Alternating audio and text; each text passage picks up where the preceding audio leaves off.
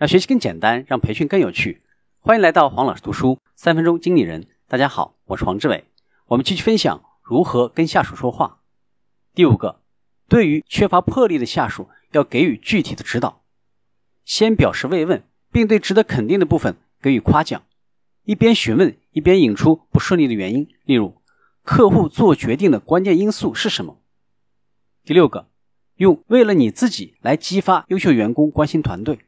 例如，上司可以告诉他们，团结团队成员，向别人传授成功的体会和销售的诀窍，可以锻炼领导力。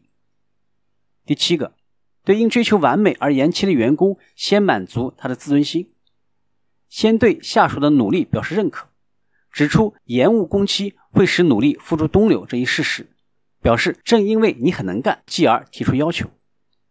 第八个。对多次犯同样错误的下属，用什么来代替为什么？确认事实，用什么代替为什么进行提问？例如，原因是什么？促使呢下属改善行动？可以说具体打算怎么做？第九个，对不能将任务落地的下属，要强调一起。例如，以你为核心，咱们一起来做吧。第十个，对于思想僵化的下属，切忌频繁批评。可以通过提问的方式来促进交流，例如，你能不能想出一个打破局面的对策？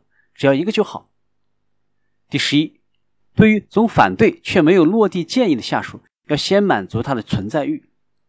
如果下属表示反对，先承接下来，可以说：“的确，或许是这样，原来你是这么想的。”等等。不要提供具体的改善方案，通过提问让下属自己思考。例如，可以说。具体应该怎么办呢？怎么做才能解决问题？让下属实践他本人提出的改善方案。例如，可以说：“那好，这件事咱们一起来做吧。”今天的分享就是这样，请关注黄老师读书，每周你都将收到我们推送的黄老师读书的文字版本。给我三分钟，还你一个精彩。我们下期见。